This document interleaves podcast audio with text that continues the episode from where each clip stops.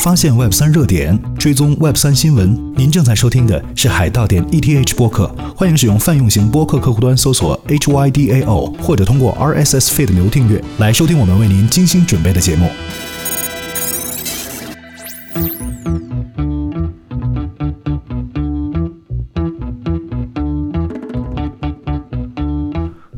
心化自治组织道正在各个领域将人们重新连接起来，人们正在以这种前所未有的方式汇聚在共识之下。无论身处在这颗行星的何处，你都可以通过道来实现愿望、达成目标、获得成就。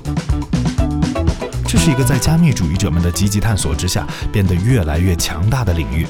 在刚刚过去的二零二一年，道的总资产管理规模从一月份的约三点八亿美元增加到了九月中旬的约一百六十亿美元的峰值。道的用户参与度也大幅上升。十二月，道成员和代币持有者的总数大概是一百三十万，比年初增长了一百三十倍。来自于 DeepDAO 的这篇二零二一年的报道，向我们做出了年度总结之余，也提出了这样的说法：道正在成为未来工作的数字原生梦想。与此同时呢，道的基础设施工具的陆续上线，也使得建立和运营一个道变得越来越容易。在当下，也就是二零二二年初，任何一个人都可以使用 Colony、Notbox 或者是 DAO House 等工具创建一个道，通过像 Mirror 等各种协作、讨论和社交媒体工具组织起成员，然后用 Coordinate 这样的里程碑工具等等来实现绩效考评和激励。经过讨论和投票这些方式呢，不断的迭代治理，结合合理的通证机制，将会使一个道可以自洽的实现公平分配，并最终实现项目的愿景。提到道呢，我们就必须要有一个合理的通证机制，这个机制将会保证道的成员在整个项目的愿景框架下进行积极的合作。说到机制设计呢，就不得不提到2007年的诺贝尔经济学奖了。在这个经济学的领域里头，已经有过详细的深度讨论了。作为博弈论的逆向工程，机制设计理论阐明了在任何机制的设计要义就在于激励相容。而道对于个人的意义就在于，人们在当下和未来的各种千奇百怪、五花八门的道中，也可以找到自己的位置，通过远程协作来共享道的收益。你可以随时加入参与协作治理，也可以随时退出。道不仅仅是协作工程在组织形式上的一次变革，也将会使人类重新思考工作的意义以及创造的可能性。让我们先谈论一个属于 Web 2.0时代的话题——播客。两千零四年，Web 二点零和 Podcast 两个概念几乎是同时兴起，而播客这种形态的内容呢，也完美契合了 Web 二点零的特征，由用户来产生内容，并且通过中心化的平台托管和分发内容。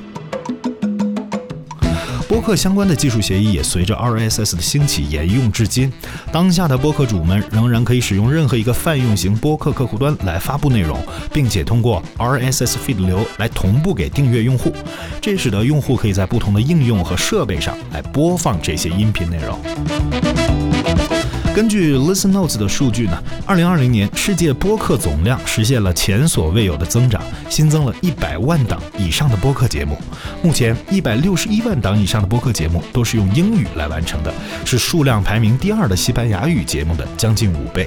那么，在美国呢，有将近三分之一的人口，也就是一点零四亿，会定期收听播客。播客的广告收入已经在二零二零年达到了八点四二亿美元，同比增长了百分之十九。而根据 IAB 的预测，到二零二三年，美国播客的广告收入会再翻一番，达到二十二亿美元。刚才提到的呢是美国的播客市场。不过，反观这个中文播客市场呢，无论是在质量、数量，还是已经形成的市场规模上，都非常难和美国市场相媲美。尽管中文世界有着如此庞大的用户规模，但是在播客的商业化之路上，和短视频直播相比，中文播客从来没有形成一个规模化的全民的影响力。播客作为一种声音媒介的形式，它的优缺点非常明显。首先，它的制播流程呢是非常的简单的，可以快速的形成内容，从而保证了它的时效性、话题性，有自身独特的使用场景。无论你是在开车通勤还是睡觉之前，都很适合收听。播客这种伴随性的收听体验呢，也是继承了自1930年以来一直以无线电广播为主要形式的媒体特征。但同时呢，播客的收听场景也限制了进一步的屏上交互。哎，比方说你现在正在听播客的时候，好像似乎很难去回到屏上去做一个操作的。所以说呢，使得广告投放这个主要的商业模式实际上是难以通过交互的后端技术来去检验成效的。直播水平呢，也是因为门槛降低而整体表现的参差不齐，体现在质量和效率难以保证上。同样是中文播客圈啊，我们看到了一篇来自于台湾的报道，是说大多数的播客节目更新是撑不过六个月，创作者节目的平均寿命呢只有五点八个月。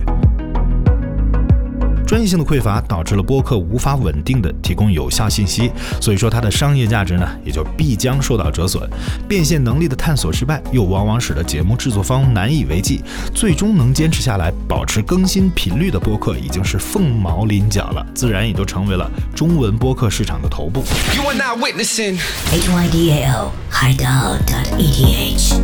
Web 三的概念呢，来自于区块链领域。Web 三的核心主张在于它使用加密货币和通证经济来实现每个个体的信息和数据的价值，而不再受平台的制约。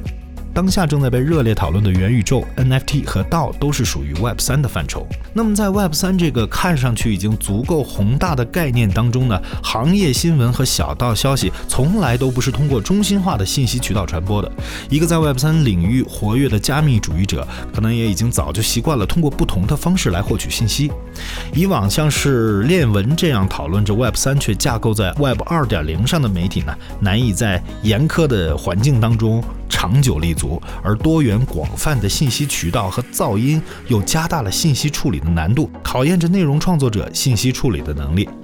在 Web 三上面充满了无杂的信息，少数有能力能从当中去获得有价值信息的人呢，往往会直接循着信息去追寻入场的先机了。不用博弈论，常识就能告诉我们，发现宝藏的人啊，从来不可能分享关于宝藏的秘密，除非在时效区域当中对这类信息的筛选、加工和分发能带来实际的效益。也正是因为如此，在一个电子邮件时代，就流行过的订阅制又复兴了起来，并且成为了很多 Web 三从业者的信息源。通过社交媒体群组形成的信息共享机制呢，也普遍存在，甚至具备着道和合弄制的雏形。然而，这些内容的分发场景依然停留在屏幕上，而不是耳机里。音频化这些内容将可以使 Web 三世界的探索者们用更轻松的方式获取信息。在2021年，Clubhouse 和 Twitter Spaces 的兴起就是很好的例子。在这种公共讨论的社交媒体上，任何关于 Web 三的话题总能够聚集起人气，也从来没有哪个领域像 Web 三加密货币一样，同时存在着信息在时空上的巨大不对称，以及庞大并不断增长的用户规模。You're listening to my favorite radio station. 发现 Web 三热点，追踪 Web 三新闻。您正在收听的是海盗点 ETH 播客，欢迎使用泛用型播客客户端搜索 HYDAO，或者通过 RSS feed 流订阅来收听我们为您精心准备的节目。Yeah, thank you. 然而，Clubhouse 和 Twitter Spaces 只是降低了音频直播和开放音频会议的门槛，信息密度呢十分有限。相关的付费机制也从来没有像知识付费产品或者是付费播客一样，从一开始就纳入了产品规划。所以说，依然存在着和播客行业相同的问题。一个制作精良、信息优质、时效性强的播客，才是中文 Web 三世界所需要的播客。创建这样的一个播客，并使用从订阅制到通证质押等不同的方式来探索迭代它的商业模式，在当下已经完全具备了技术和市场基础。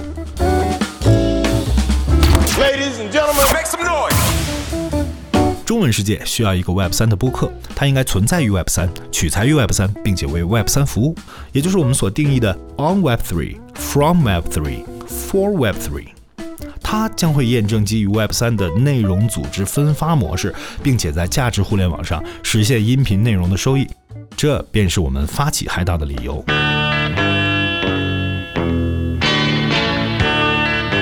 让我们回溯历史，来看一看当年的海盗电台是怎样兴起的。一九六六年，当时的西方世界正在酝酿着一场浪漫而热烈的变革。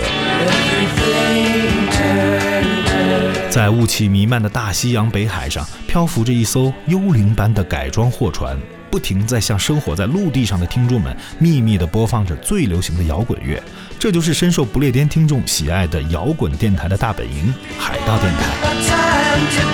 很多人曾经在 Richard Curtis 导演的《The Boat That Rocked》海盗电台这部电影当中呢，窥见了这些自由浪漫的有趣灵魂在嬉皮士运动前夜的所作所为。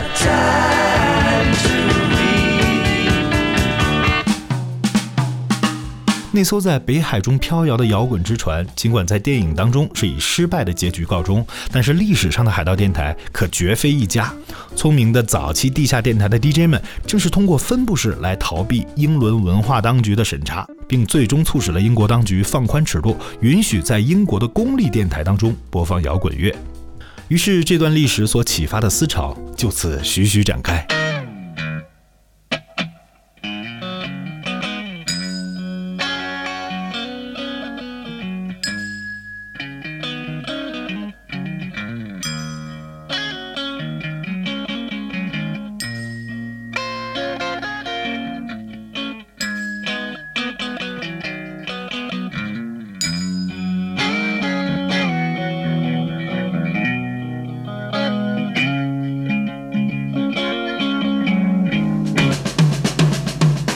在之后的一九六七年，爱之夏从美国的西海岸释发出的热潮席卷了整个美国。被称作“花童”的年轻人反抗着战争和过去的一切建制臣服，并且把爱与和平的口号扩散到了欧洲。一九六九年，在纽约哈德逊河的上游，白湖所举办的 Woodstock 音乐节，更是将整个嬉皮士运动推向了高潮。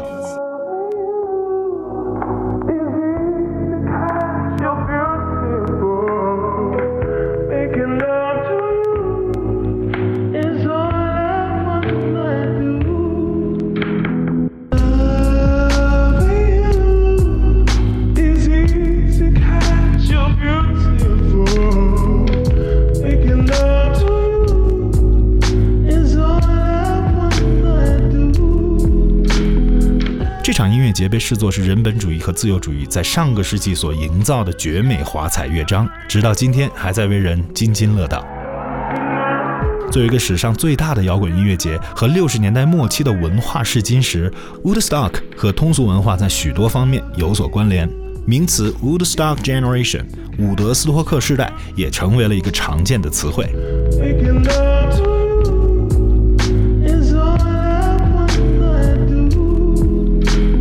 在那个艺术走向多彩开放的时代，技术的成长也是一日千里。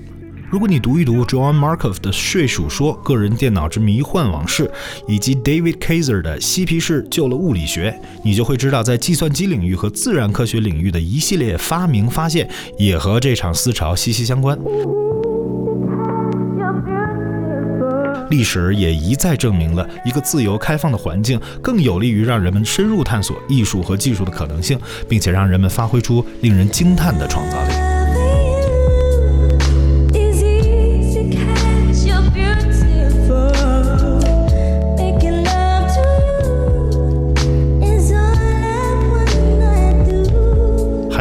正是用当时的技术搭建了一个非中心化的媒体。影片当中的电台 DJ 个性迥异，却在听众的耳中同样迷人。他们有个好脾气的总监，但总体说来有着共同的理想，有点扁平化管理的意思，也有点乌托邦，甚至很接近后来被提出的青涩组织。这是弗雷德里克在《重塑组织》这本书当中提出的一个概念，就是将组织构建成一个有机的生命系统，一方面可以实现自主管理、灵活进化，驱动真实自我不断的成长；另一方面呢，又可以避免过度讲求感性、多元、感觉形式的弊端，来切实提高决策的水平。青色组织当中的每一个人都被一个内在的声音召唤，并且根据他们独特的潜力持续做出贡献。如果说青色组织是一种理想化的组织形态，那么合弄制则是一套现实的方法论，同时也是青色进化型组织的一种范式。简单来说啊，这个合弄制呢，就是由角色来承担工作的管理系统。一项工作被看作是一个决策，同一个人也可以选择承担不同的角色，和其他人来配合完成工作，按照角色来分配权利。合同制被认为是一种无领导管理方式，它最重要的一个亮点呢，就是去挑战了传统的公司组织架构，实现了组织形态的去中心化。那么这些生产关系工具和方法论，其实也是从工业革命以来对股份制、有限责任公司制度的反思总结，也是个体和公司制度之间博弈的又一个纳什均衡，甚至有很多的证据来证明它是一种帕累托最优。而在道兴起之后，相关的新生基础设施更加完善了这种组织方式。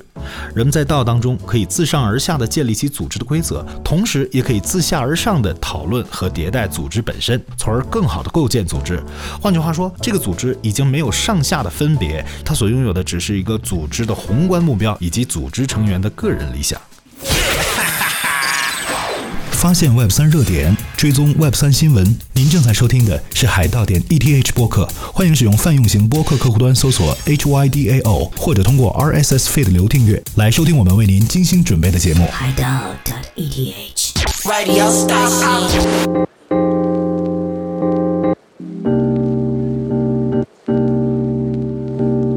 我们提出了一个关于 Web 三的中文播客设想，也是以海盗电台为例呢，回溯了媒体和时代思潮以及组织的进化论。下面我们就来说说为什么要将道与 Web 三中文播客相结合，以及怎样实现的具体路径。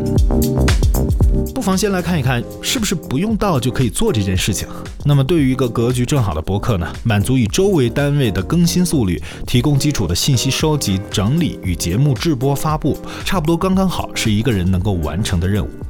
但是如果在更新速率、节目时长和质量上有更多的要求，我们就需要一个团队组织来完成。头部的播客正是如此，他们集结了主播，用近似 MCN 的管理模式，这样往往能够提高播客的品质和输出效率。而我们观察一家专业的广播电台，无论它的内容侧重在音乐、城市交通信息，还是新闻、财经信息，起码要有二十人以上的人力编制，才能够保证每周七天、每天覆盖直播时段、日常的不间断播出。出分工的细化可以使得内容的专业输出成为可能，也为不同岗位的人员提供了稳定的薪酬、专业技能与日俱增的职业生涯。如此看来，即便不使用到一个音频内容的提供者，最终无非也只有专业播客和专业电台两个路径可选，也终将面临着今天这两个行业在内容商业模式上绕不开的问题，那就是如何持续输出高质量的内容，并且成功的 break even。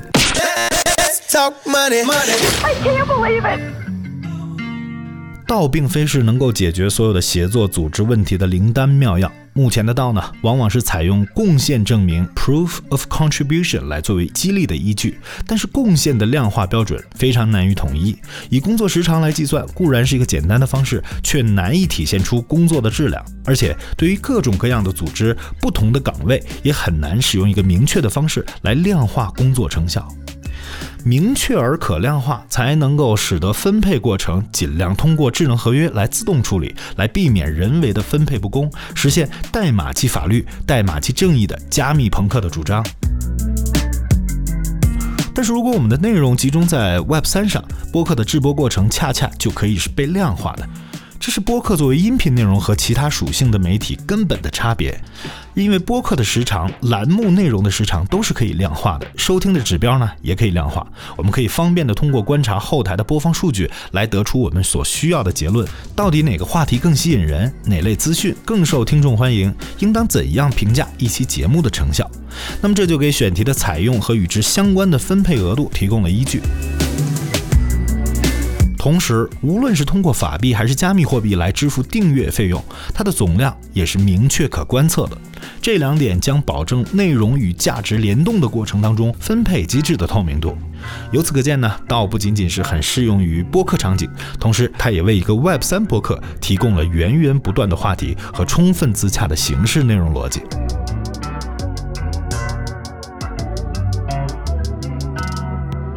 我们的名字海盗。不仅仅意味着它是一个 hybrid DAO，也就是一个采用混合策略的去中心化的自治组织，也含有着如同 Hello World 一般的意味，好像在说 hi 到，我们正在身体力行的向着这种新型组织形式在打招呼，并且准备开启一个全新的实验场景。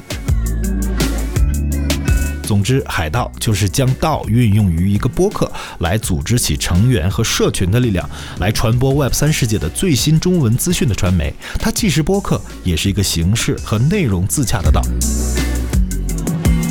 说到这里，我们就不妨谈一谈海盗将会如何运作。既然海盗的宗旨是传播 Web 三世界的最新中文资讯，那它从一开始的 MVP 阶段就应该具备以下的几个基础功能和基本标准。首先，它应该提供一档免费的定期更新的播客节目，它的更新频率应该大于等于每周一期。在节目当中，也应该包含不同的栏目，以提供不同侧重领域和形式的音频内容。栏目应该有注重时效和资讯类的内容，也应该有一些深度的行业报告类的权威解读。很重要的一点是，应当一开始就预设一个付费节目来检验节目的流量质量，并且指导制定内容的策略。在内容方面，应该包括信息采集、前期编辑、录制、后期剪辑和上传播出等职能。运营方面呢，也应该包括通证机制设计、道规则的制定和迭代、数据分析以及设计、市场运营等和组织管理协调等职能。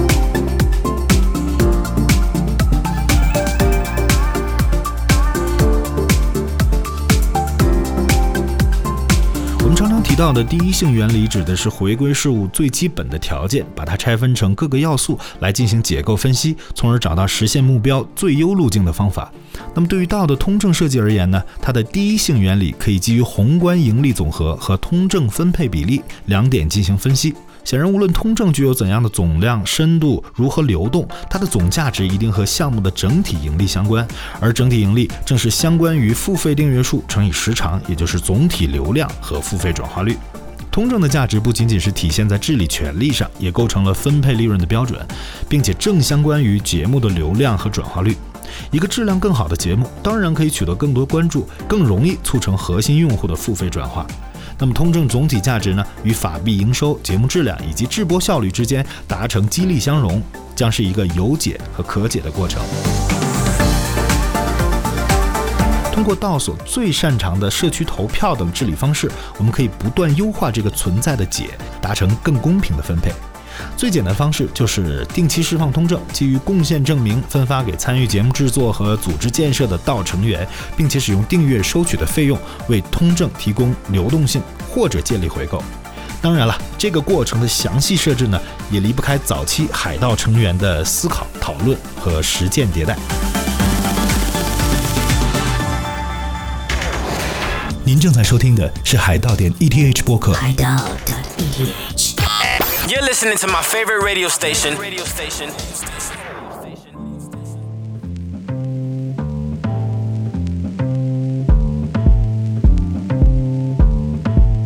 精益创业理论告诉我们，一个真正的产品应当对应着一个适应的市场，来获取用户，达成关键的运营指标，实现盈利。这对于任何一个经历过产品过程的创业者而言，并不难理解。也有很固定的路径、经验、方法论，但是一个真正的媒体要达到专业的程度，获得行业的信誉和品牌价值，则需要满足更高的要求。如果只是泛泛的讨论随处可见的现象，输出中庸的观点，是不足以让行业人士认可的。任何报道的失误都会折损媒体的品牌和信誉。这不仅对于内容的选材、直播和推广提出了更高的要求，对输出效率也意味着更高的标准。同样更新频率的前提之下，更优质的内容肯定是意味着更高的付费转化率。而同样质量的前提之下，一个日播的节目一定比一个周播的节目更容易崭露头角，更快的被更多人发现。保证更新频率和内容质量，将是以道聚集起来的共识成员之后最大的挑战。如何通过道来培养出能够和专业媒体从业者相媲美的社区成员的能力，才是保证海盗点 ETH 电台得以发展的终极潜质。对于个体成员而言，这在投机气氛浓烈的 Web 三世界里是一个考验，不过也终将会给海盗未来长期主义者们以丰厚的回报，那就是掌握传媒行业的技能，形成强大的信息收集输出能力。最重要的是，这些能力和回报是以道的方式来实现的。在过去的几周时间呢，海盗点 ETH 电台已经开始了最初的一些准备工作。当你听到这篇播客的时候，我们已经进行了关于海盗的初步讨论和市场调研，建立了 Mirror、Notion 和 Telegram 内部讨论群。我们将会逐步开放权限给未来的社区成员。我们还探索了道工具的使用方式，和相关领域的创业者建立起了联系，开通了 Twitter 社交媒体账号，注册了 ENS 域名，就是 HYDAO 点 ETH。不仅绘制了 logo，也建立了基本的视觉规范。我们简单汇总了一些 Web 三资讯的中英文信息源，并且呢，我们也和平台方初步联系，确定了合作伙伴和意向。当然了，我们也需要更多的力量加持。这一期播客也意味着海盗社区的招纳已经正式开启了。海盗社区目前所需要的职能包括，但不仅限于记者、编译、文字编辑、运营和设计。如果说通过这期的播客已经初步了解了我们的愿景和路线，请随时和我们联系。希望你在参与和构建海盗的过程当中，也使你的才能得到发挥，并通过获得公平合理的回报，来实现未来工作的数字原生梦想的同时，完成播客道的实践。让我们一同建立起最专业、最及时的 Web 三中文播客。海盗点 ETH，